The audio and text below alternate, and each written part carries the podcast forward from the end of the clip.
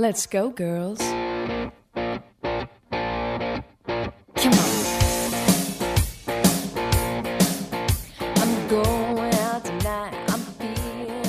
Volvemos con ustedes en la frecuencia 94.5 de FM. Eh, regresamos con un tema que particularmente a mí me, apasiona, me gusta porque este tema de apreciar las cosas de la naturaleza, hemos dado este remedio a través de las redes sociales, a través de los diferentes canales, de apreciar lo que la naturaleza nos da y es algo que incluso con nuestro clima ayuda muchísimo el tener eh, naturaleza, plantitas, tratar de rodearte de naturaleza para mitigar un poco este tema del calor. Es una recomendación, es un remedio que les doy, ayuda muchísimo, hay que cuidarlas y además son como parte de la familia también. Quiero comentarles que desde el 2018 existe el plan de infraestructura verde. Hemos platicado en, en otras ocasiones aquí en este programa con la licenciada Eugenia Correa, directora del Desarrollo Sustentable.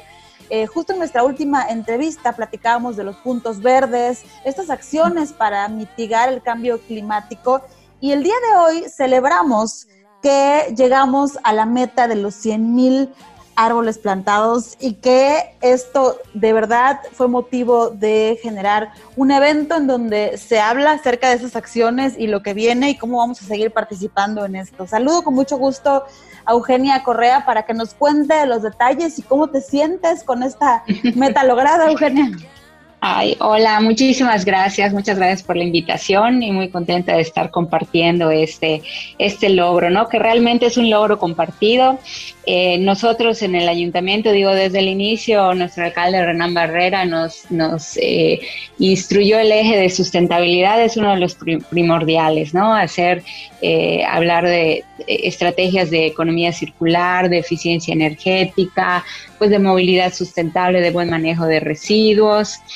Este, y pues también, por supuesto, el tema del arbolado, ¿no? Entonces, una de las metas era eh, sembrar 100.000 árboles y, y, antier llegamos ya al, al árbol 100.000. Este, realmente nosotros tenemos un comité de infraestructura verde, un comité asesor, eh, que está eh, conformado por academia, otras instancias de gobierno, sociedad civil comprometida, y con ellos vamos cada año como planeando y organizando qué áreas se van a, a plantar, qué especies, este, pues son un poco nuestra eh, pues guía también para, para los diferentes planes de actividades, ¿no? Y el proceso de arborización, digo, tenemos tres procesos, que es la cruzada forestal, el programa Adopta y las plantaciones especiales, ¿no? La cruzada forestal, la verdad, en el 2019 fue, salieron 5.000 personas a plantar con nosotros, estamos, estuvimos muy, muy contentos, una participación ciudadana impresionante.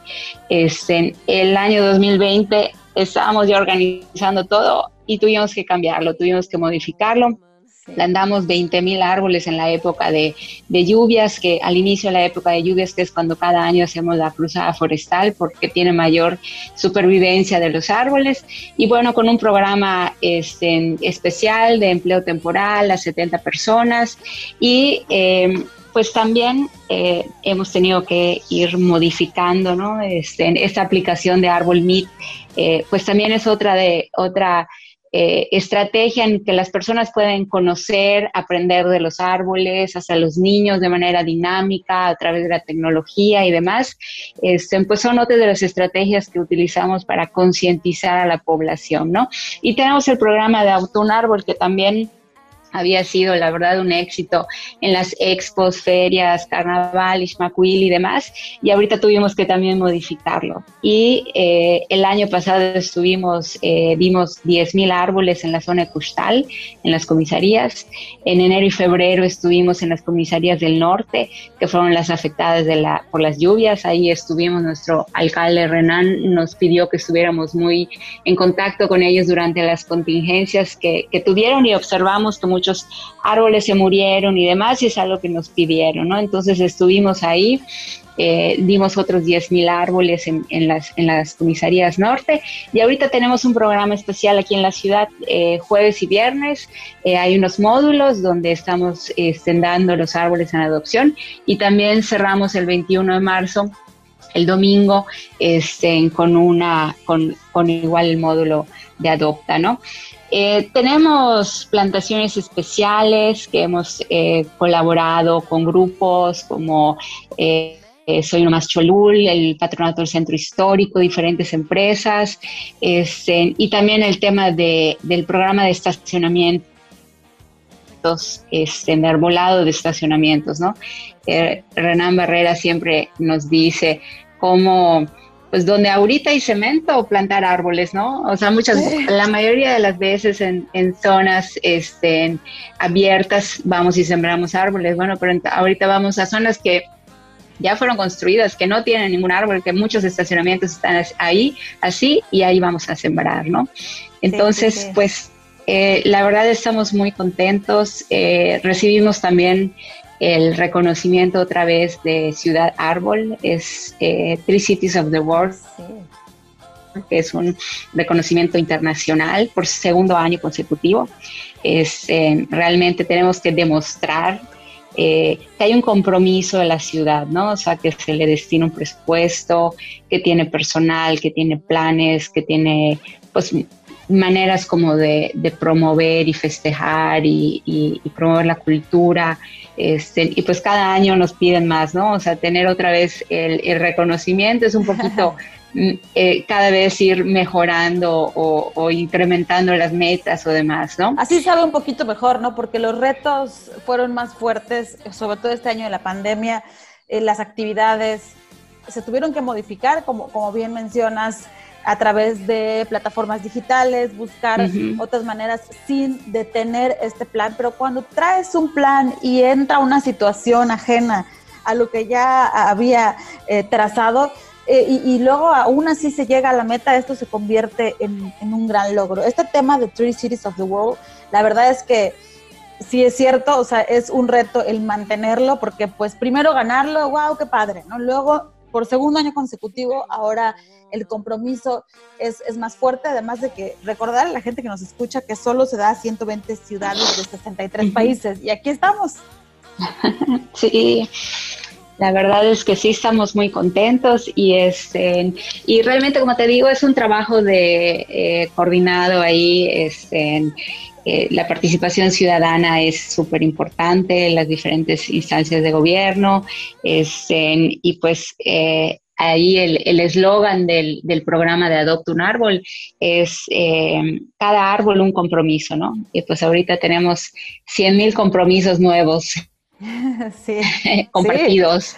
Son como 100 mil hijos. Este, porque tenemos que, ajá, tenemos que cuidarlos, regarlos, eh, podarlos, ver que este, no le entre plaga, etcétera, ¿no? Entonces, este, yo creo que los beneficios que tienen los árboles, la, realidad son, van más allá de, de, sombra y de generar oxígeno, este, eh, contribuyen a temas de retención y filtración del agua al subsuelo.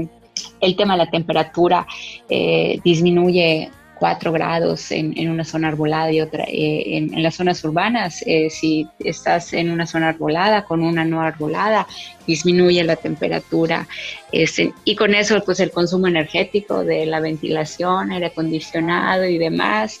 Este, pues también, por ejemplo, en las comisarías del norte y del, del sur, el tema de, de los alimentos. Este, eh, los, los favoritos son los cítricos, este, limón, naranja agria, mandarina, cajera y demás.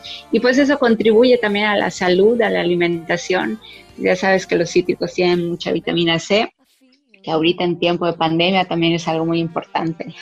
Sí, sí, sí, hay muchos beneficios. Y yo la verdad es que siempre en, mis redes le invito a la gente a que se unan a la señora de las plantas, porque siempre estar pues teniendo, crecerla, cuidarla, son muchísimos los beneficios y ya si nos vamos a la parte como más espiritual, ese contacto con la naturaleza que te puede transportar hasta el hecho de abrazar un árbol, siempre te puede cargar de una energía impresionante, más allá de, de, lo que platicabas, ¿no? Que bueno, pues sí, se ve bonito, qué padre, pero son muchísimos los beneficios y felicitar, pues, como decías, a todos los que han participado, a todos los que se suman, a todos los que lo aprecian y compartir estas buenas noticias que hoy les traemos aquí en el remedio. ¿Algo más, Eugenia?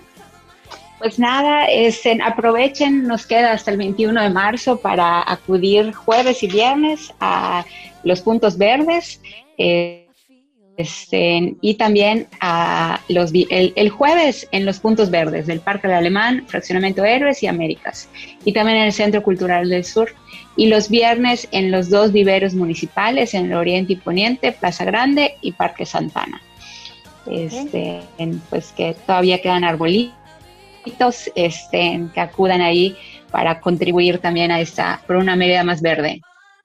Ay, excelente. Pues ya, ya falta poco tiempo, así que hay que adoptar y formar parte de esta comunidad. Yo agradezco muchísimo a la licenciada Eugenia Correa, directora de Desarrollo Sustentable, por compartirnos esta excelente noticia y recordarnos también todas las actividades en las que podemos participar y sentirnos muy orgullosos de esto que se logra, pues, por, por la energía y el trabajo de todos. Muchísimas gracias, Eugenia. Te mando un abrazo, muchas felicidades y seguimos en contacto. Sale, hasta luego. Bye. Bueno, bye. Man, I feel like a woman.